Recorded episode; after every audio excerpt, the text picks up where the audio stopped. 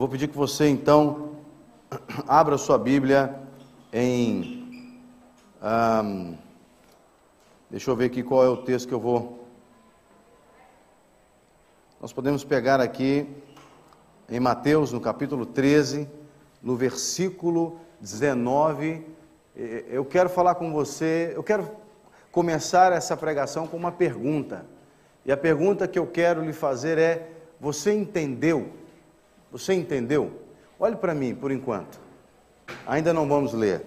É, só existem duas possíveis respostas para essa pergunta. Você entendeu?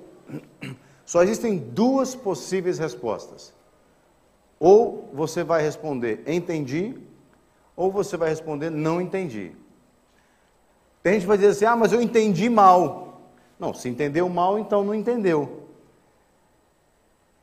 há muito mal entendimento no mundo e, e todo esse mal entendimento que existe em qualquer área da nossa vida é porque nós não entendemos. Quando você mal entende alguma coisa, significa que você não entendeu, não é? Então, se eu vou dizer para você assim, olha, eu vou te ensinar a somar 2 mais 2. 2 mais 2 é 4. E aí eu começo a te ensinar. Você tem duas laranjas, pega mais duas laranjas. Quantas laranja, laranjas tem? Aí você vai dizer cinco.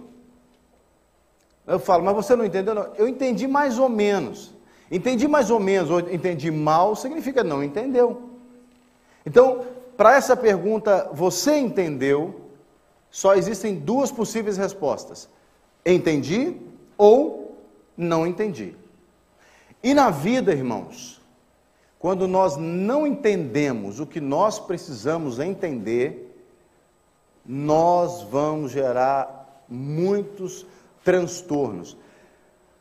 O mau entendimento de alguma coisa, ou o não entendimento de alguma coisa, pode trazer muito sofrimento para a vida de alguém ou para os seus relacionamentos.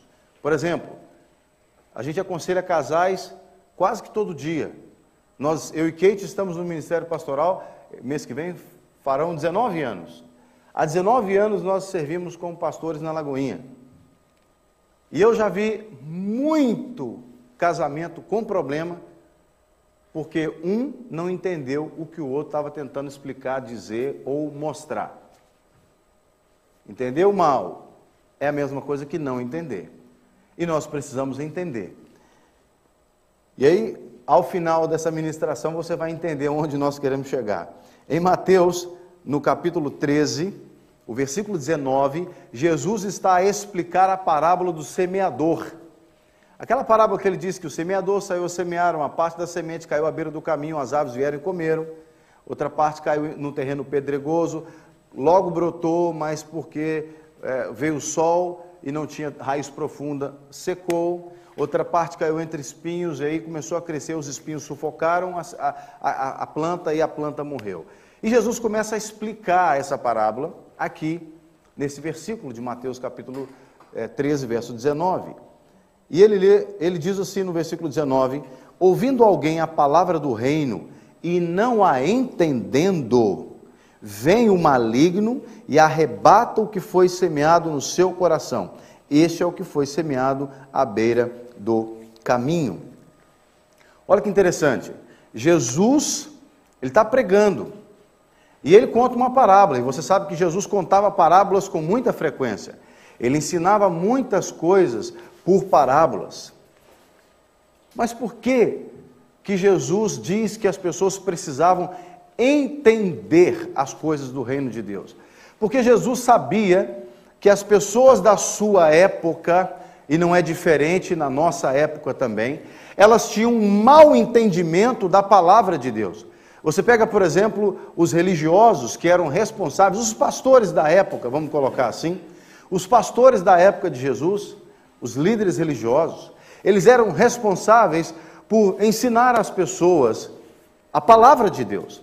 Por que, que eles, eles tinham que ensinar às pessoas a palavra de Deus? Para que as pessoas não errassem.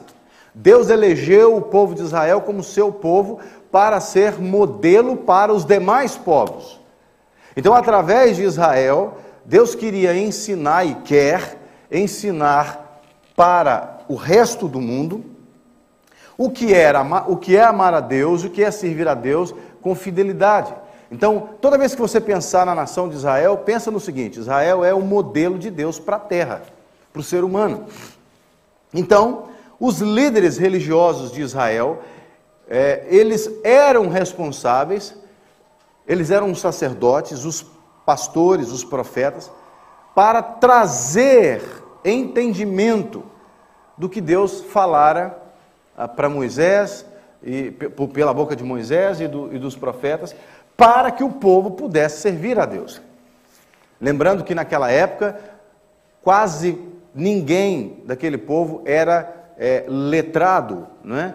era uma parcela muito pequena da comunidade que era letrada, que sabia ler e escrever. Então, era necessário que houvesse pessoas que ajudassem na interpretação dos ensinamentos da palavra de Deus para que outras pessoas pudessem aprender. Porque, como Deus ah, havia dito através de, de Oséias, no capítulo 4, o povo perece porque falta o conhecimento. Então, a falta de entendimento, a falta do conhecimento, traz sofrimento em todas as áreas. Em todas as áreas. Quantas vezes não é, eu e você alguém conta para a gente assim: olha, se você apertar esse botão aqui no telemóvel, você consegue fazer isso. Olha, você sabia que agora esta aplicação aqui, você pode fazer isso, fazer assado? Não é? Eu mesmo aprendi há poucos dias ah, que no MBWay você podia emitir cartão de crédito. Aí eu fui partilhar, não sei com quem, sobre isso, e aí é, eu falei, a pessoa não sabia disso, e eu falei de uma outra de uma outra função que a pessoa também não sabia. Ou seja, quando a gente não sabe, a gente sofre, né? Quando a gente não sabe, a gente sofre. Imagine que você está aí com muita sede e ninguém te conta que ali fora tem é, várias garrafas d'água. Você vai sofrer desnecessariamente, você vai ficar com sede desnecessariamente. Então, quando você tem, quando você entende, quando você sabe, você é bem sucedido. É bem sucedido naquilo que você faz. Não é? Agora, por que, que Jesus então diz que as pessoas precisavam entender a palavra de Deus? Passa muito por aquilo que Paulo vai dizer aqui em Romanos, no capítulo 3, o verso 9 ao 11. Paulo diz assim: Pois o que? O que? Somos nós mais excelentes? De maneira nenhuma, pois já dantes demonstramos que tanto judeus como gregos, todos estão debaixo do pecado. Como está escrito, não há um justo, nenhum sequer. Não há ninguém que entenda, não há ninguém que busque a Deus. Jesus disse que as pessoas deveriam entender as coisas do reino de Deus, exatamente por causa disso que Paulo está dizendo. Paulo disse isso aqui tempos depois de Jesus ter pisado na terra. Mas a ideia está associada uma coisa com a outra. Paulo está dizendo que tanto grego quanto judeu Nenhum deles é melhor do que o outro. Ambos viveram e vivem no pecado. Ou seja, o grego aqui, é, naquela época, é, só tinha dois tipos de classe de pessoas: o judeu e o resto do mundo, o gentio. O gentio é, significa estrangeiro à promessa. Então, o grego ou gentio, ele está falando do mesmo grupo de pessoas. Agora, o judeu é aquele que era o povo de Deus. Então, na terra, só existem dois tipos de pessoas até hoje: os que conhecem a Deus e os que não conhecem a Deus. Ah, eu sou casada, a irmã pode dizer assim: sou casada com um homem que não é judeu, não é descendente de judeu e nem é descendente de grego. Então, ele está em qual dos dois lados? Ele conhece ou não conhece a Deus?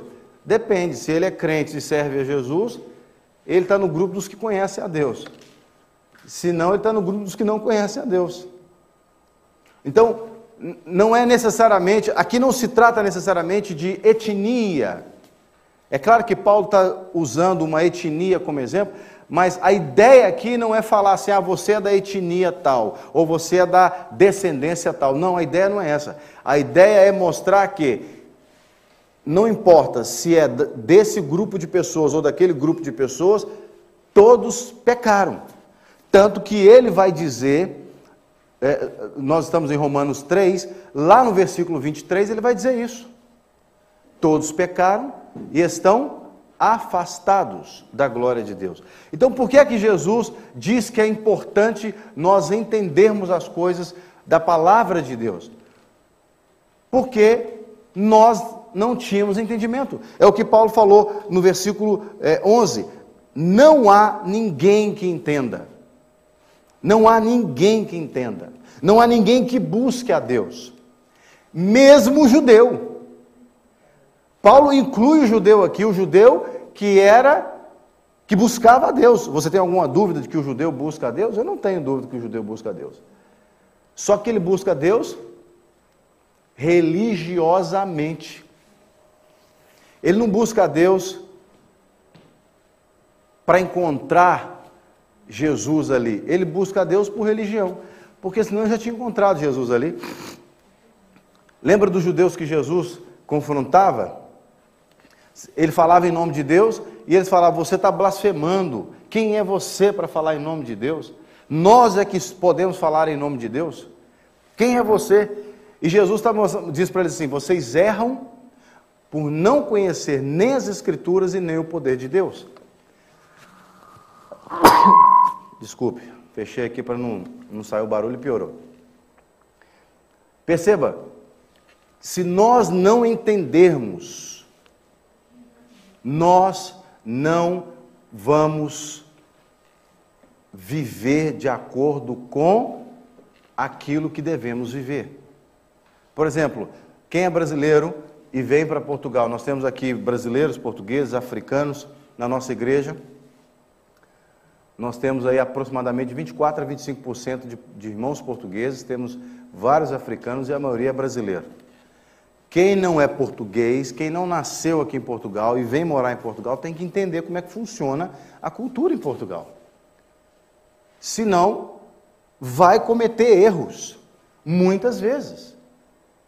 Quantas vezes, eu falando como brasileiro, e penso que os brasileiros também podem é, se identificar nesse exemplo, quantas vezes eu cheguei e cometi um erro, ou, ou, ou, ou numa instituição pública, ou num, num comércio, porque não sabia. Por exemplo, quantas, quantas irmãs aqui, irmãos brasileiros, devem ter chegado no, no é, esqueci o nome da. Como é que foi aquilo que a Kate queria ter comprado, ou Emily? Sua mãe disse que ia na, na papelaria comprar? É. Quantos aqui não foram na, na, na, na papelaria e pediu um durex? Quantos? Porque não entendi que aqui durex é marca de preservativo. Então, quando você não entende, não é? Eu tive uma experiência em 99, eu fui detido na Estátua da Liberdade porque coloquei a bandeira do Brasil na Estátua da Liberdade no dia 4 de julho de 1999. Você ri porque não foi com você. Eu e mais dois brasileiros. Eu de Minas, um carioca e um capixaba. E aí chegamos lá no, no na torre, você poderia subir ou na tocha, ou na coroa, ou abaixo do pé dela, da, da Estátua da Liberdade. Mas naquele dia, como estava muito cheio, o acesso à tocha e à coroa estava fechado, então só podia ir até abaixo do pé. Então chegamos lá, nós tínhamos uma bandeira na casa que a gente morava, de dois metros de largura, dava quase duas dessa televisão aqui. E aí, é, a gente andando em Nova York para cima, para baixo, aquilo aberto, nas costas, enrolada a bandeira. E quando chega na Estátua da Liberdade, nós subimos, eu disse para o eu, eu entrei na, na, na, estátua, você passa por um detector de metal, eu com a bandeira dobrada na mão, a policial, o que, que é isso aí? Eu falei com ela, é a bandeira do meu país. Ela apertou e etc e tal, pode passar. E aí eu cheguei para o capixaba, falei, estica a bandeira aí. E virei para o carioca e falei, vai lá, lá embaixo agora e faz uma foto nossa. E aí, enquanto o cara subia, a gente ficava dando volta lá com a bandeira esticada. E o mundo inteiro tirando foto daquela bandeira do Brasil no Estado da Liberdade. O mundo todo. Era 4 de julho, Nova York, é, é, talvez hoje é, é, é, o coração do mundo, vamos dizer assim, não é? naquela época já era, em termos de é, turismo. E aí, quando nós o, o rapaz chegou onde estava combinado, eu falei, que era bem na frente assim, estava lá no alto. Não ia dar para ver a gente, não, só ia ver aquele pontinho branco segurando a bandeira do Brasil. Mas aí esticamos a bandeira ali, estamos ali, né? Olhando para a máquina. Daqui a pouco chega um, um aquilo lotado de gente de polícia. Chega um policial do lado do carioca, começa a falar no rádio e apontar para cima. E eu virei para o rapaz que estava comigo e falei, rapaz, o, o Capixaba, esse cara está falando da gente, vamos embora, porque eles estão falando da gente. O outro lá não fala inglês, ele não deve estar tá entendendo nada. E aí, quando eu acabei de falar, começa a aparecer policial de tudo quanto é lado. Eu falei, dobra essa bandeira e vamos descer correndo. E começamos a descer correndo. Quando nós saímos de dentro né, da, da, da estátua, porque você, você, passa por, desce uma escada por, por dentro, tinha uma parede assim de 20 policiais. 20 policiais. E aí nos detiveram, nos levaram para uma sala, o policial xingou todos os palavrões que ele sabia de A a Z, né? dizendo assim, com a linguagem dele lá, com os palavrões dele assim, você saiu daquele paizinho de terceiro mundo para balançar essa tal bandeira no monumento que representa a nossa liberdade no dia da nossa independência, quem você pensa que você é? Eu dizia, mas eu não sabia, não interessa, você perguntou, não, não, eu não sabia, eu não entendi que não podia, não tinha placa em lugar nenhum falando, ele só gritando e xingando, mas você perguntou, não, então você está errado. Você cometeu um crime federal. Um crime federal. Eu, fiquei, eu entrei em desespero. Entrei em desespero e falei, meu Jesus, e agora, né? Vou ser deportado, porque eu, eu, os caras são patriotas demais, né? E aí eu deixaram a gente numa sala lá com outro policial e eu tentando explicar que foi por inocência e tal. Eu perguntei: tem algum, alguma coisa que a gente pode fazer para evitar algum tipo de problema e tal? Qual, quais são as sanções que eu posso sofrer aqui? Ele falou: ó, ou você, tem duas opções, ou você, eu faço uma multa para você, você vai embora sem bandeira e sem o filme da máquina. Naquela época era máquina, filme de máquina. E a outra opção? A outra opção, você volta daqui a 21 dias diante do juiz para saber se ele vai te devolver a bandeira e, a, e, a, e, a, e o filme. E eu pensei, esse pessoal é patriota, eu vou voltar aqui não. Eu falei, e pensei, mas essa multa também deve ser aquela multa assim, arrebentando, né? Eu falei, quanto que é uma multa dessa aí? Ele falou, 50 dólares. Eu falei, pode fazer duas aí, pode fazer duas. eu queria ir embora daquele lugar, mas por falta de entendimento. Quando você não entende, você comete gafes. Quando você não entende, você gera problemas nos relacionamentos. Quando você não tem entendimento, você se torna uma pessoa extremamente tola diante daqueles que têm o um entendimento.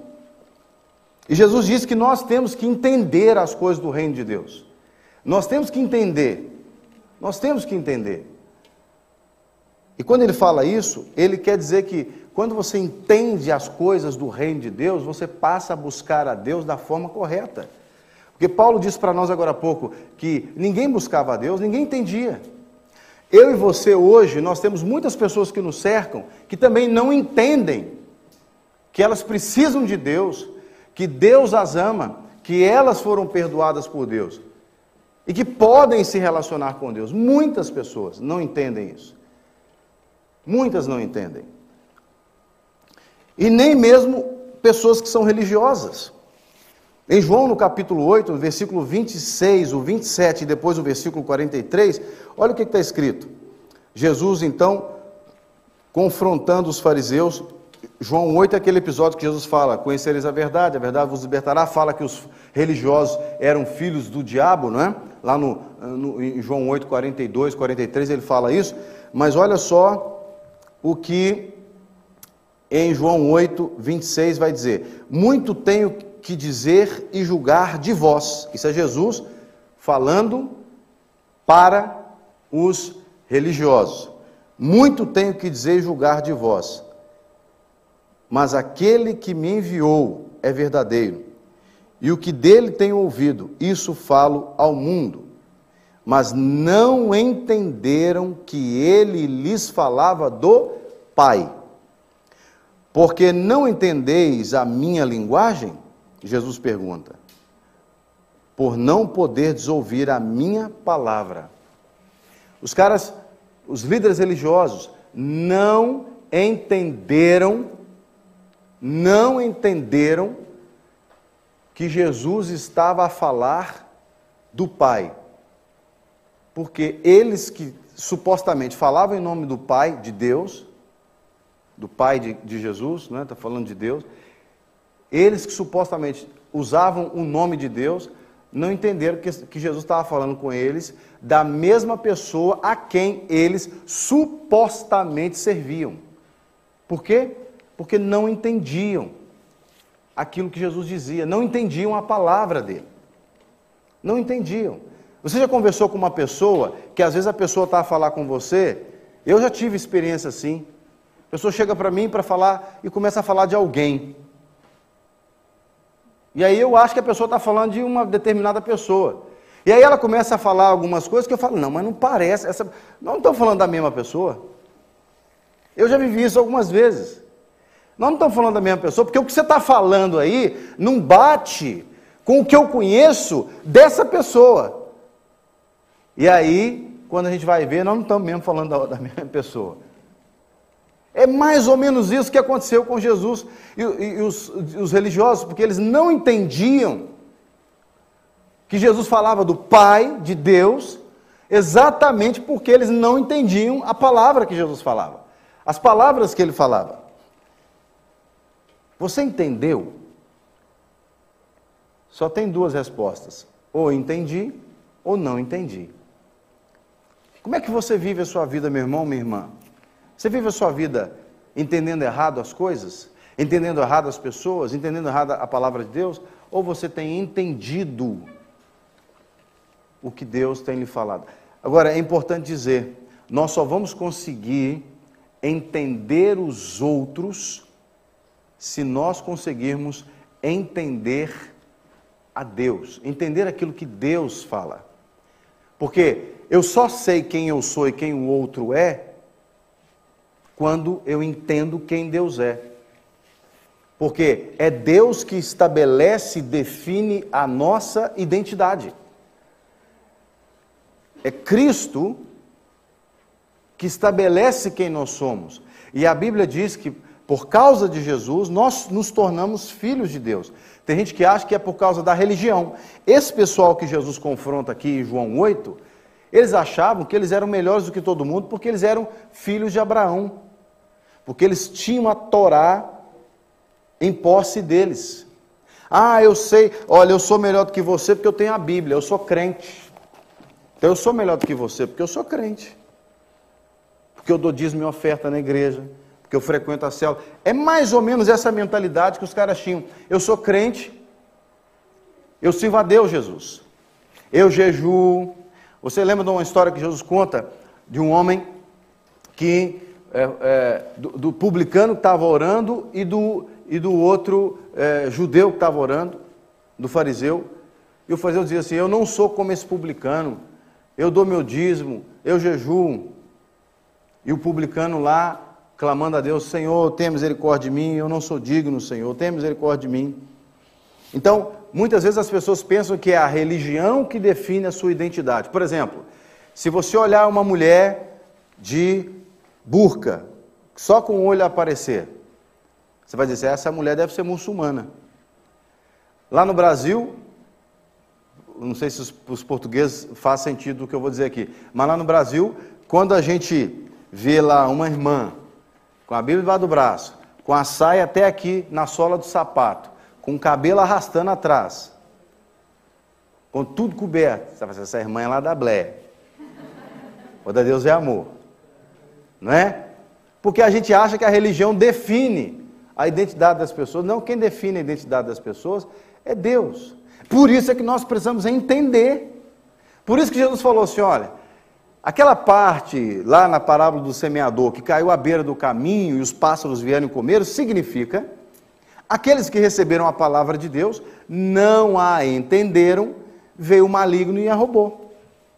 Porque, irmãos, Pensa, o semeador, antes do semear, Jesus conta na parábola que o campo é o mundo. Na parábola, o campo é o mundo. Quando ele está explicando a parábola lá em Mateus 13, o campo é o mundo. E a semente é a palavra de Deus. Portanto, a terra onde a semente cai são as pessoas. Não é? Jesus não está falando do mundo globo, geograficamente falando. Ele está falando do contexto onde as pessoas vivem. Então, é, a palavra de Deus é a semente e as pessoas, o coração das pessoas é a terra onde a semente é semeada. Agora pensa comigo. Existia alguma semente semeada antes do semeador sair a semear? Não. Então aquele terreno, aquela terra, aquele coração não tinha semente ali da palavra de Deus, concorda? Não existia semente ali. Era uma terra sem semeadura da palavra de Deus. Aí Jesus diz que o semeador saiu a semear. E ele começa a semear. Ele joga um bocado aqui, um bocado ali, semeando a palavra. Uma parte cai à beira do caminho. Então, aquela porção que caiu à beira do caminho poderia ter frutificado aonde ela caiu? Talvez poderia ter frutificado. Mas por que não frutificou? Porque os pássaros comeram. Então, na explicação de Jesus, é é uma pessoa que recebeu a palavra de Deus, não entendeu, o inimigo veio e roubou. Então, esse indivíduo que não entendeu, antes de receber aquela porção da palavra, ele já não tinha a palavra. Ele teve a chance de receber, recebeu um investimento da palavra, mas não entendeu. E me parece também que não buscou entender. Na parábola que Jesus conta, me parece que esse indivíduo que recebeu a palavra, que ele fala aqui, são aqueles que receberam, não entenderam, o inimigo veio e roubou. Então é mais ou menos assim. Pensa comigo. Suponhamos que nós fôssemos aplicar essa semeadura aqui nesse espaço físico. Então, eu estivesse semeando a palavra. Eu estou pregando, estou pregando aqui a palavra de Deus. E aí, é, todo mundo está ouvindo, mas eu não sei quem está entendendo. É por isso que eu, quando prego, eu gosto de usar muito exemplo prático. É por isso que eu conto testemunho. Porque para mim, eu não tô, eu estou pouco preocupado se você vai ficar gritando glória a Deus, aleluia, é, na hora que eu estiver pregando. Eu estou pouco preocupado com isso. Para mim, a melhor pregação é aquela que a pessoa sai dali pensando assim: eu preciso mudar a minha vida. Eu preciso mudar a minha vida. Eu preciso mudar a minha vida. Porque, irmão, é a Bíblia que vai mudar a nossa história. Eu posso dizer para você, há 20 anos eu sou crente. E a minha vida tem sido transformada pela Bíblia, pela palavra de Deus. Eu e Kate temos 25 anos de casado. São 25 anos de casados, mas nos últimos 20 anos é que o casamento mesmo aconteceu. Porque a Bíblia transformou o nosso casamento. Eu, quando eu falo isso, eu sempre tenho que dizer isso. Eu sei quem eu era, eu sei de onde Jesus me tirou. E eu não sei te explicar como é que Deus fez, mas eu sei te dizer que Ele fez. Na medida que eu vou lendo esse livro aqui, Deus vai me fazendo refletir. Na medida que eu vou me alimentando dessa palavra, e aí nós temos que entender. Por exemplo, eu não quero, ao ler a Bíblia, quando, toda vez que eu, que eu prego a palavra de Deus, eu não posso ser hipócrita, eu tenho que entender ela antes para depois eu, eu ensinar, porque ninguém dá o que não tem, você só dá o que você tem. Né? Então, quando eu falar aqui de casamento, quando eu falar de família, é, pode ter certeza que eu estou buscando viver aquele princípio ali o tempo todo. É claro que ninguém é perfeito, né? nós podemos acabar errando vez ou outra, mas nós não temos prazer no erro. Nós não temos prazer no pecado. Por quê? Porque nós entendemos o que a Bíblia diz. Quando Satanás veio e roubou aquela porção daqueles que não entenderam, o que, que, eu posso ente eh, entender ou presumir aqui nessa fala de Jesus? Imagina, Jesus entregou, imagina que Jesus é esse semeador, ok? Ele está pregando a palavra de Deus, porque está dentro de um contexto de pregação. O texto, Jesus está ensinando para os seus discípulos. Aí ele entregou uma porção da palavra de Deus. Então imagina, ele está pregando aqui, falando alguma coisa da palavra de Deus. E aí está todo mundo ouvindo. Aí alguém, ah, não entendi o que ele falou, mas também não busca saber, não busca entender.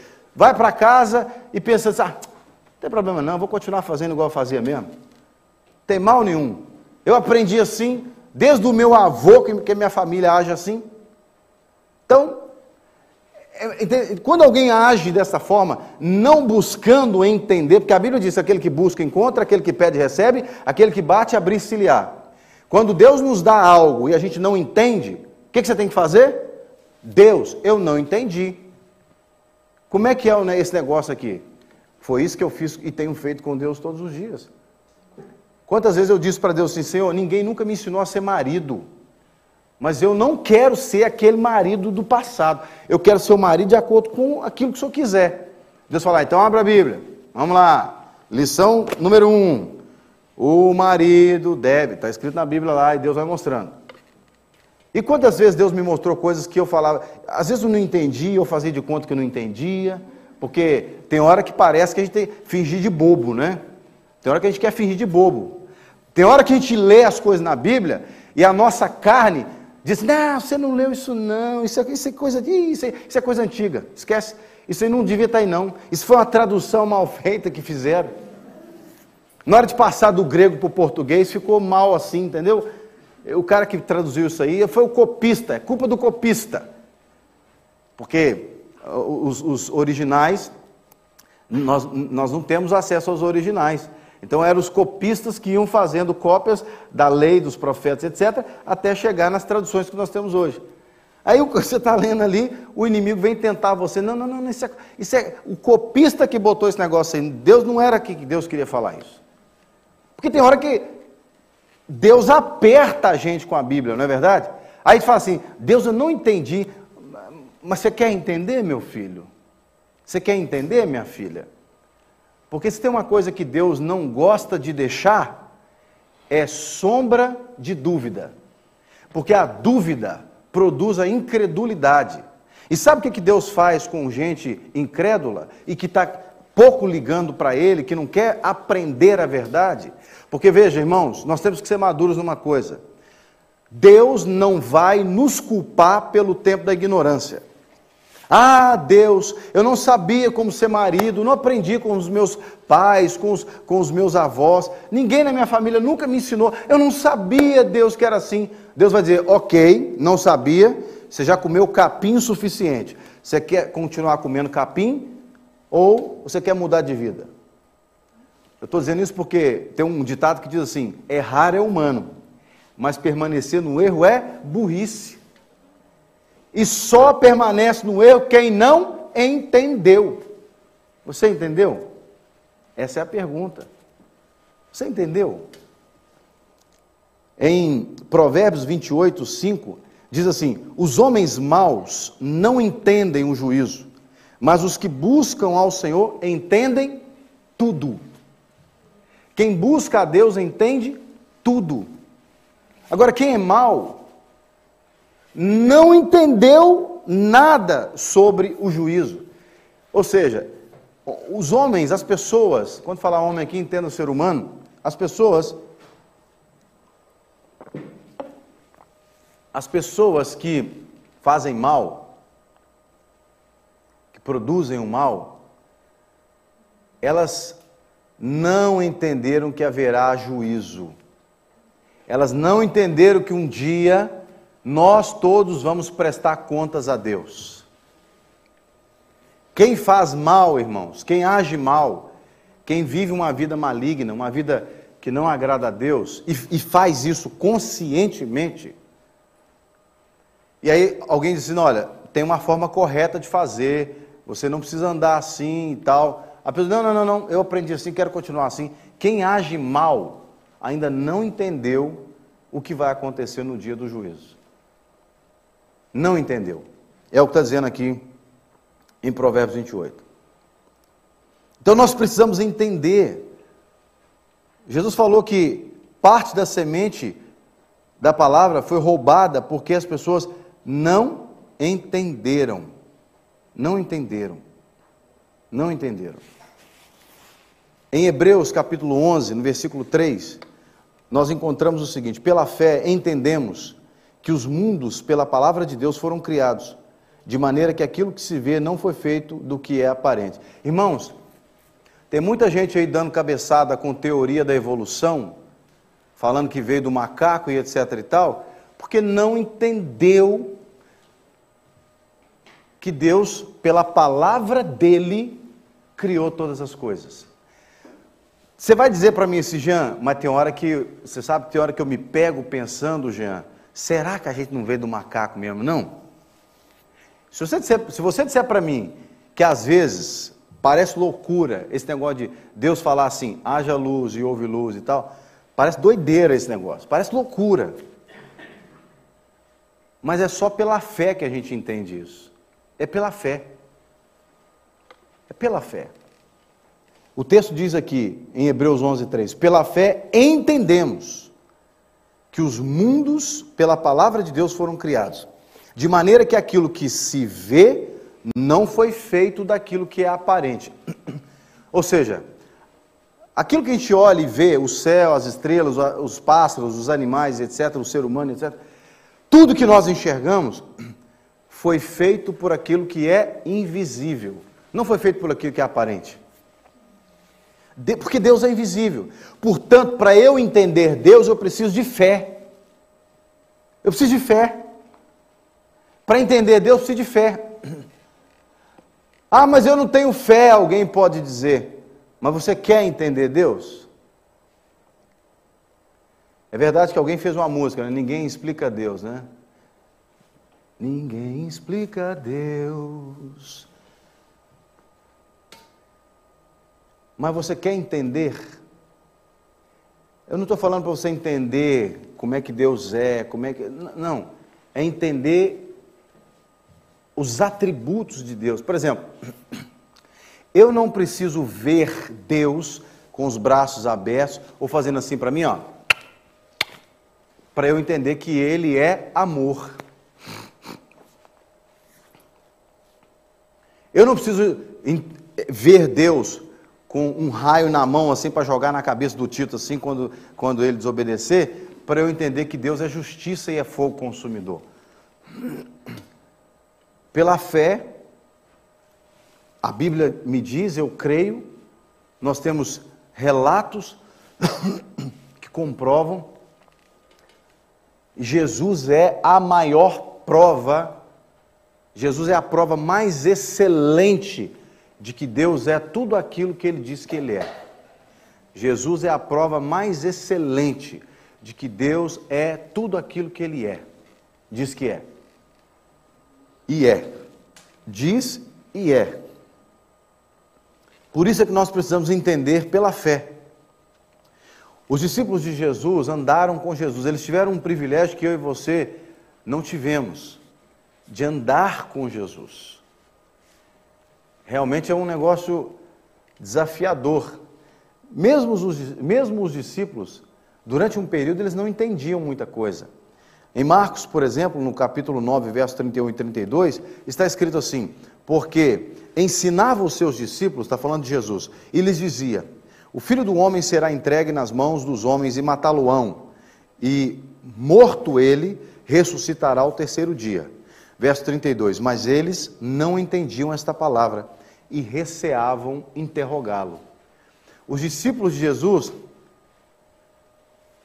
por que, que você acha que eles fugiram quando Jesus foi preso e que Pedro negou Jesus? Porque os caras não entenderam o que Jesus ensinou e tinha receio de perguntar. Eu, eu tenho uma característica que se você me explicar uma coisa eu não entender, você pode ter certeza, eu vou te perguntar 50 vezes se precisar, porque eu não quero ter dúvidas. Eu não quero que você pense que eu entendi e que vou cumprir aquilo que você está esperando de mim. Aqui em Portugal, tem muito brasileiro que é, age errado porque acha que entendeu o que os nossos irmãos portugueses falaram. E aí ele fica assim. Né? Eu, quando cheguei aqui em Portugal, por exemplo, principalmente eu, eu, o tempo todo aqui no norte, onde o sotaque é muito mais carregado, né? onde aqui eles falam, é verdade, é verdade, é verdade. Na nossa célula nós temos portugueses, então, e que são mesmo do norte, né?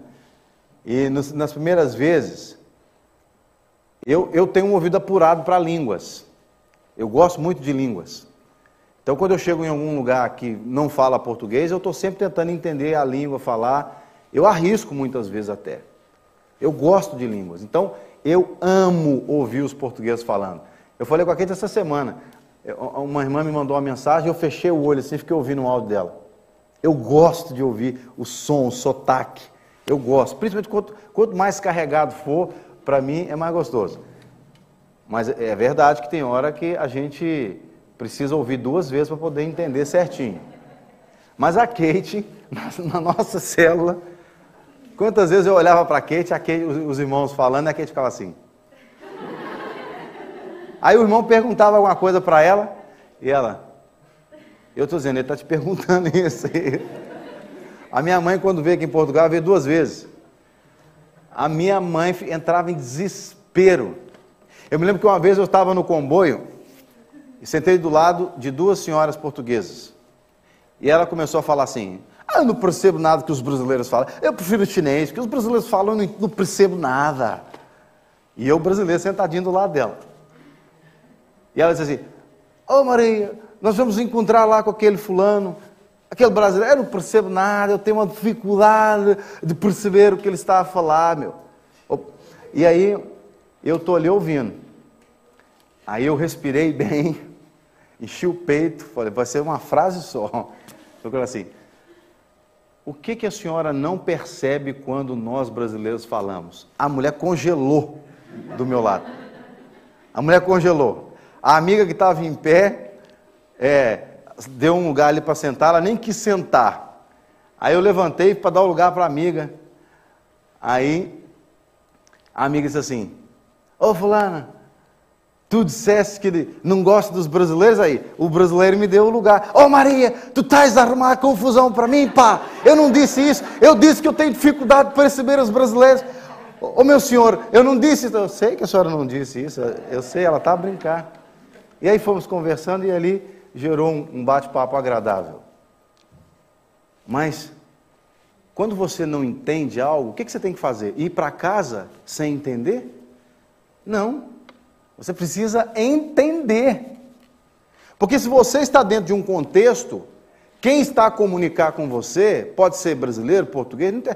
irmãos, quantos casais ou de português, 100% português, ou casal 100% brasileiro, ou casal 100% africano, ou casal 100% alemão. Isso não é um problema dessa ou daquela língua, não. Isso é um problema do ser humano. Quantos casais que falam a mesma língua, têm a mesma cultura, não se entendem?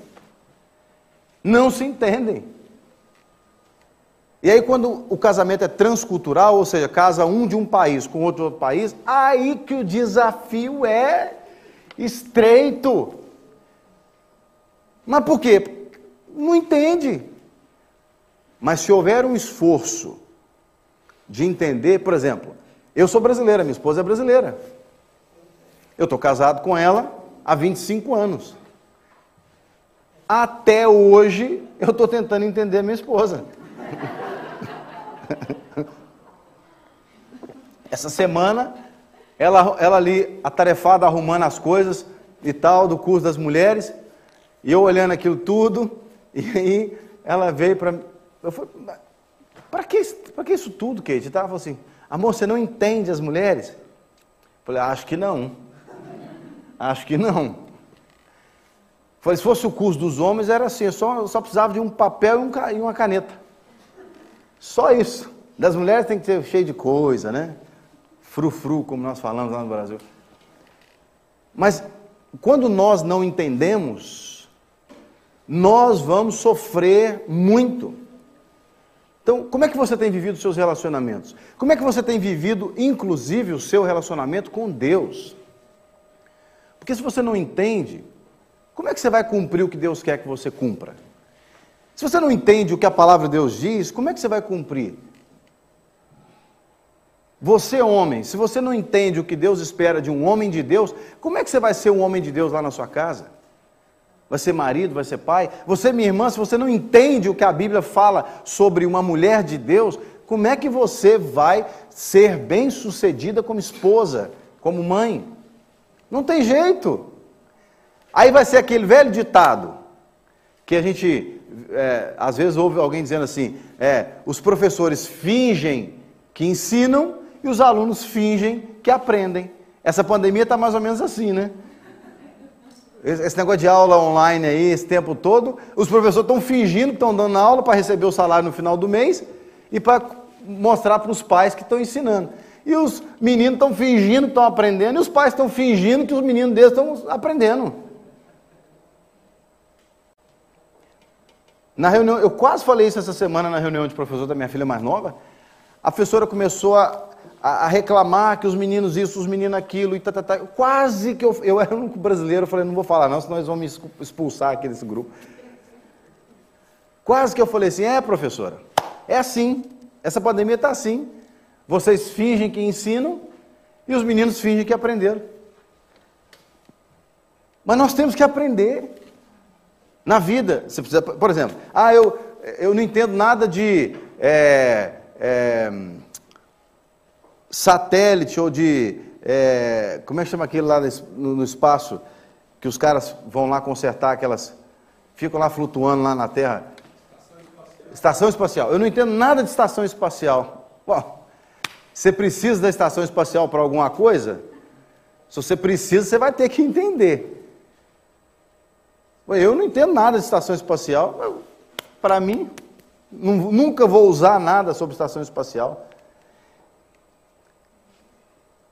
É, é, o que eu falo com a minha filha sobre matemática. Eu falo, minha filha, você vai precisar disso agora. Mas lá na frente eu acho que você vai precisar dessas coisas não. Então aprende agora, porque é agora que você precisa para tirar boa nota. Mas quando é que eu vou usar isso, pai?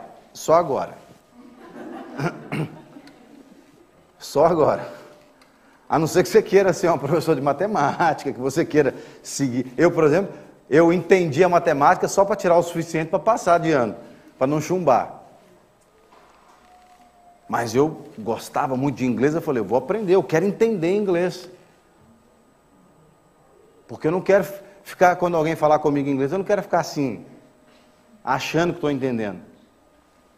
Você já, você já parou para pensar, você já teve a oportunidade de viajar para um país onde você não fala a língua deles, como é horrível você não conseguir comunicar com alguém, porque você não entende. Irmãos, quando você não entende, você vira um ser extraterrestre. Você está fora de tudo, você está fora do contexto. Quando você não entende o que você precisa entender, você é igual um peixe fora d'água. É um peixe fora d'água. Você vai morrer. Pega isso que eu estou falando e aplica em qualquer área da sua vida. Um casal que não se entende, por exemplo, um pai que não entende os seus filhos, os filhos que não entendem os pais, é igual peixe fora d'água. Eles vão vai acabar morrendo. Espiritualmente, emocionalmente. Por isso é que nós precisamos entender. Nós temos que entender. Paulo vai dizer em 1 Coríntios capítulo 14, verso 9: Assim também vós, se com a língua não pronunciardes palavras bem inteligíveis, como se entenderá o que se diz? Porque estareis como falando ao ar. O contexto onde Paulo diz isso é o contexto onde ele está a explicar sobre os dons. E aí ele fala sobre orar em línguas e orar interpretando as línguas.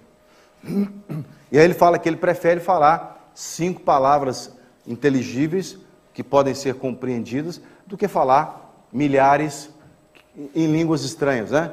É, é, ele está dizendo o seguinte: o contexto ali é o seguinte: quando estiver na, na, na, reunião, quem for orar em língua, quem está orando em línguas estranhas, está edificando a si mesmo. Mas quem diz palavra inteligível está edificando a comunidade. Imagina se eu tivesse aqui agora pregando para você orando em língua, é, línguas estranhas. Vai sair daqui pensando assim: esse pastor é doido. Você vai sair mais vazio do que você entrou. Porque quem ora em línguas, naquele texto que Paulo diz, edifica a si mesmo. Agora, por que que. Eu, eu tenho o dom de orar em línguas, muitas pessoas têm. Mas por que que eu procuro sempre é, evitar orar em línguas e falar mais claramente o que Paulo está dizendo aqui, com palavras inteligíveis. Por que você não vem lá da sua casa para sentar aqui e ouvir o pastor pregar e você sai daqui sem entender nada. Você vem para cá para receber a palavra de Deus e entender. Porque você sabe que só entendendo é que você vai mudar de vida. E muitas vezes você até pode falar assim: ah, eu não queria que o pastor tivesse falado disso, porque eu queria continuar sem entender. Né? Principalmente se tiver ligado a algumas áreas assim, de pecado, né? Que às vezes tem, tem pecados que muitas pessoas gostam de praticar, e aí quando toca no assunto, fala, já vai tocando. Eu já ouvi pastor dizer assim: não, eu não toco em assunto de divórcio.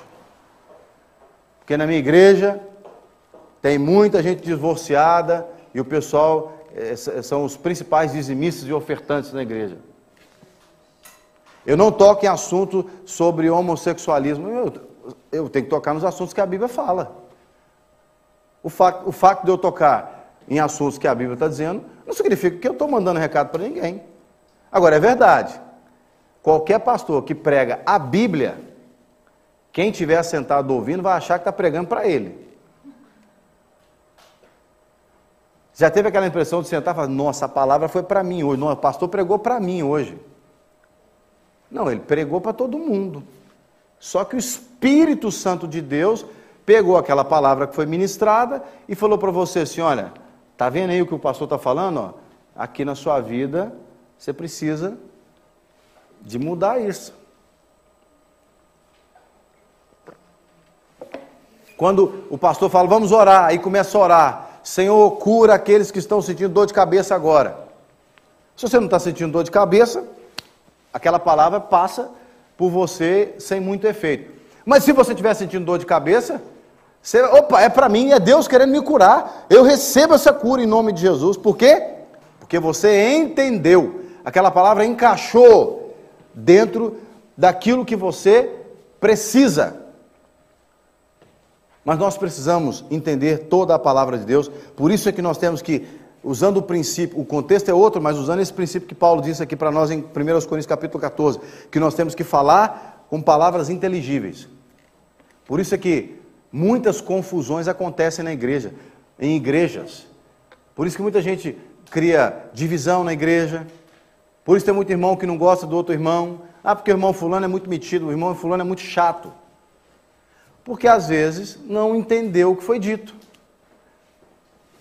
Eu já tive experiência de irmãos chegarem para mim e dizer assim, pastor, eu quero ter uma conversa com você. Naquele dia você falou tal coisa, eu não entendi muito bem, ou então entendi completamente errado. Me explica o que você quis dizer com aquilo.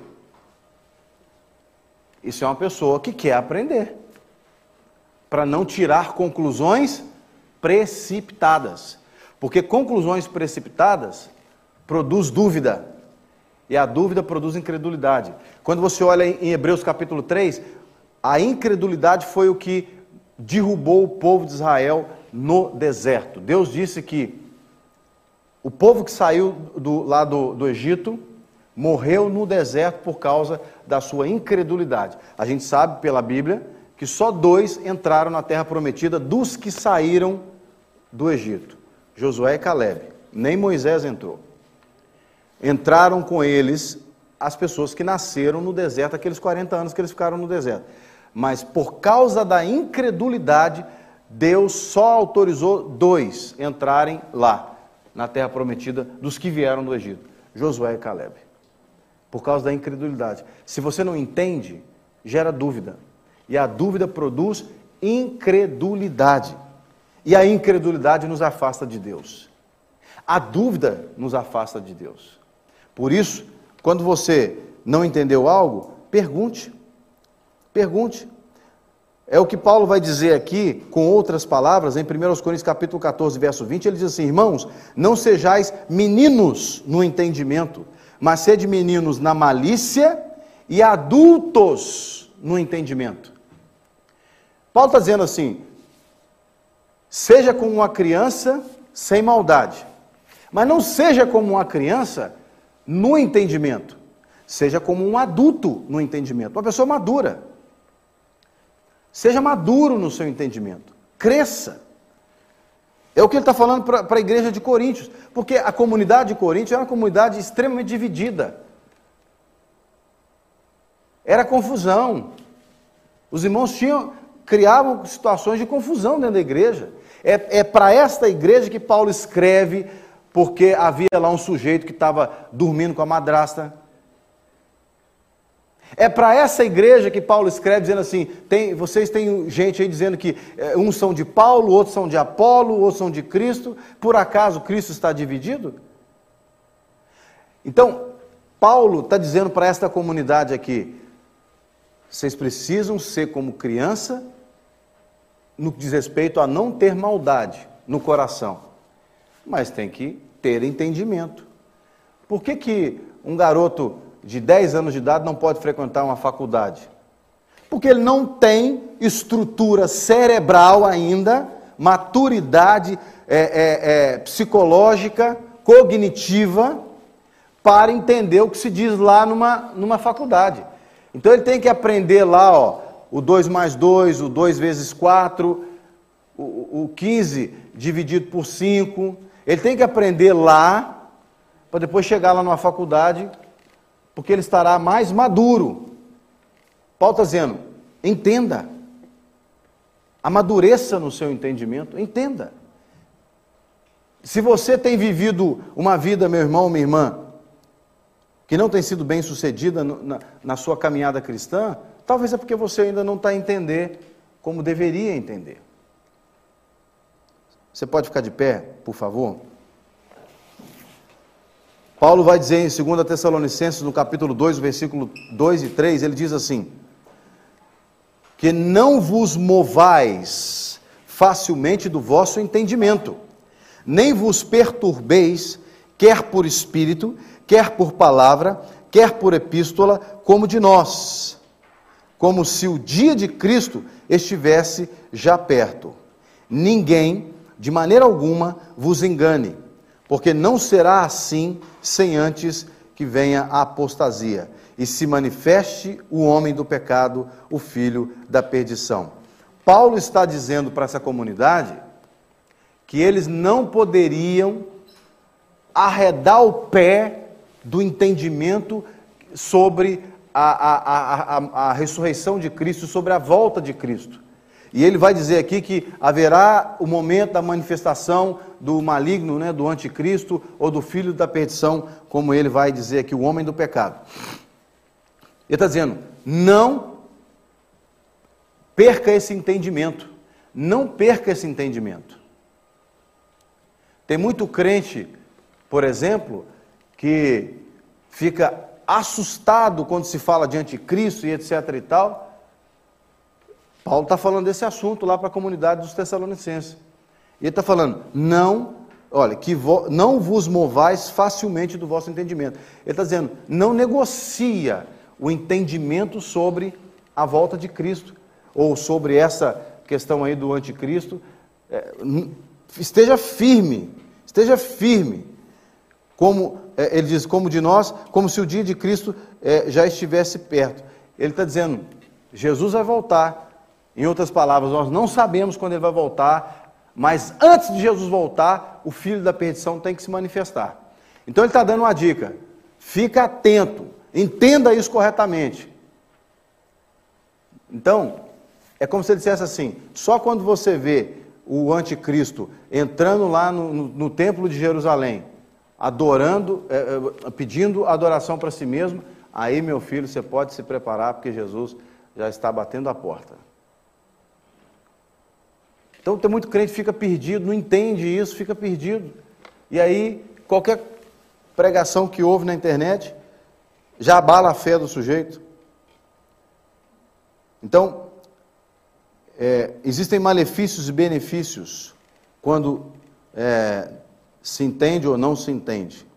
Em Provérbios 10, 13 diz assim: Nos lábios do entendido se acha sabedoria, mas a vara é para as costas do falto de entendimento. Uma pessoa, quando não entende, ela sofre a vara da disciplina. Quando uma pessoa não entende, ela sofre a vara. O malefício do não entendimento é disciplina. É igual o pai com o filho. O pai falou uma, duas, três, quatro vezes, o filho não entendeu, o couro come, a vara desce, a tareada vem. Por quê? Porque não entendeu, é o que está dizendo aqui. Nos lábios do entendido se acha sabedoria, mas a vara é para as costas do falto de entendimento. Eu falo com os meus filhos assim, ó, tem duas maneiras de você aprender uma coisa. O jeito mais fácil ou o jeito mais difícil? Você é que define. O jeito mais difícil é o jeito da disciplina, é o jeito da vara. Você, o pai fala, o filho não entende, tem que usar a vara. Porque existe alguma coisa no nosso cérebro que, quando a gente é disciplinado, alguma área do nosso cérebro registra isso com mais facilidade. Já reparou que a gente aprende coisas ou quando você está muito feliz ou quando você está muito triste, né? Você lembra de, você tem na memória aí episódios de muita alegria na sua vida, mas também de muita tristeza. Aquilo marca a gente. Por isso que a vara da disciplina é importante, mas ela entra quando não tem entendimento.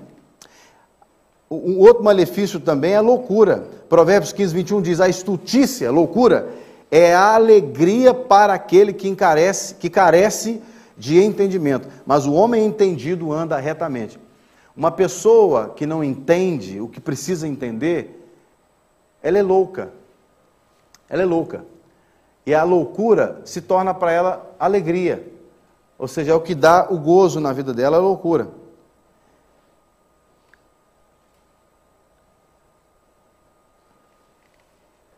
Os benefícios que eu poderia dizer aqui, rapidamente, é Provérbios 13, 15 diz: O bom entendimento favorece, mas o caminho dos prevaricadores é áspero. Quando a pessoa ela entende o que ela precisa entender, ela tem favor. Ela obtém favor. Quando você entende, o texto está dizendo que é, o bom entendimento, porque existe o mau entendimento, o bom entendimento favorece. Quando você entende o que precisa ser. Quando o marido entende o que a esposa está dizendo para ele, ele obtém favor dela. Ela faz a comida para ele, ela lava a roupa dele, ela beija ele, na hora de dormir, faz carinho. Mas quando o marido não entende o que a esposa está tentando comunicar, ela dorme virada para a parede, ele tem que fritar o ovo para comer, e, e aí é, é problema. Por quê? Porque o bom entendimento favorece. O bom entendimento produz favor. Com Deus é a mesma coisa.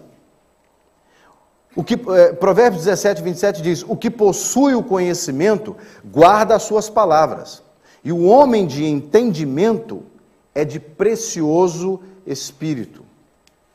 Uma pessoa que entende das coisas, sobretudo das coisas de Deus, o espírito dela é precioso. Você lembra de Daniel? Quando você lê Daniel, por exemplo, lá pelo capítulo 6 de Daniel, diz que Daniel era um homem de espírito excelente. Por quê? Daniel entendia.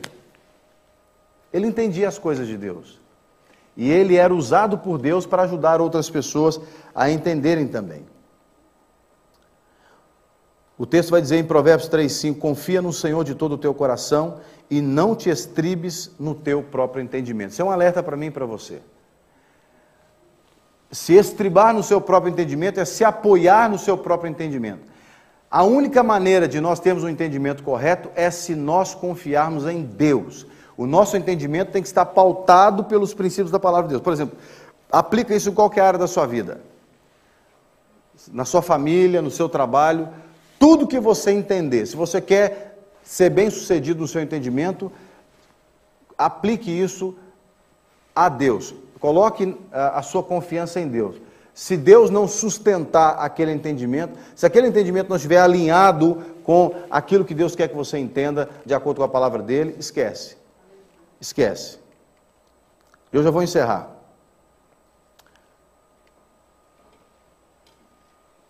Paulo, em 2 Timóteo, capítulo 2, versículo 7, ele diz assim para Timóteo: Considera o que digo e o Senhor te dê entendimento de tudo.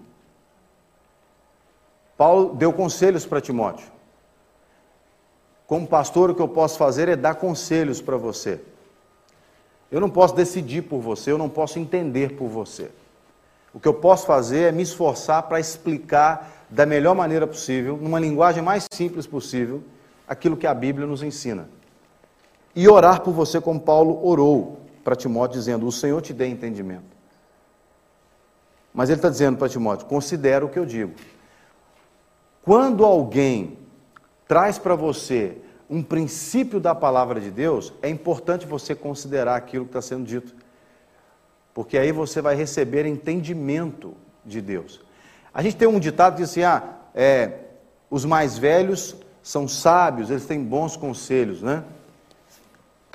Mas é porque os mais velhos certamente já decidiram muitas vezes por eles mesmos e quebraram a cara e depois entenderam que precisava decidir com Deus e, e através dos princípios de Deus.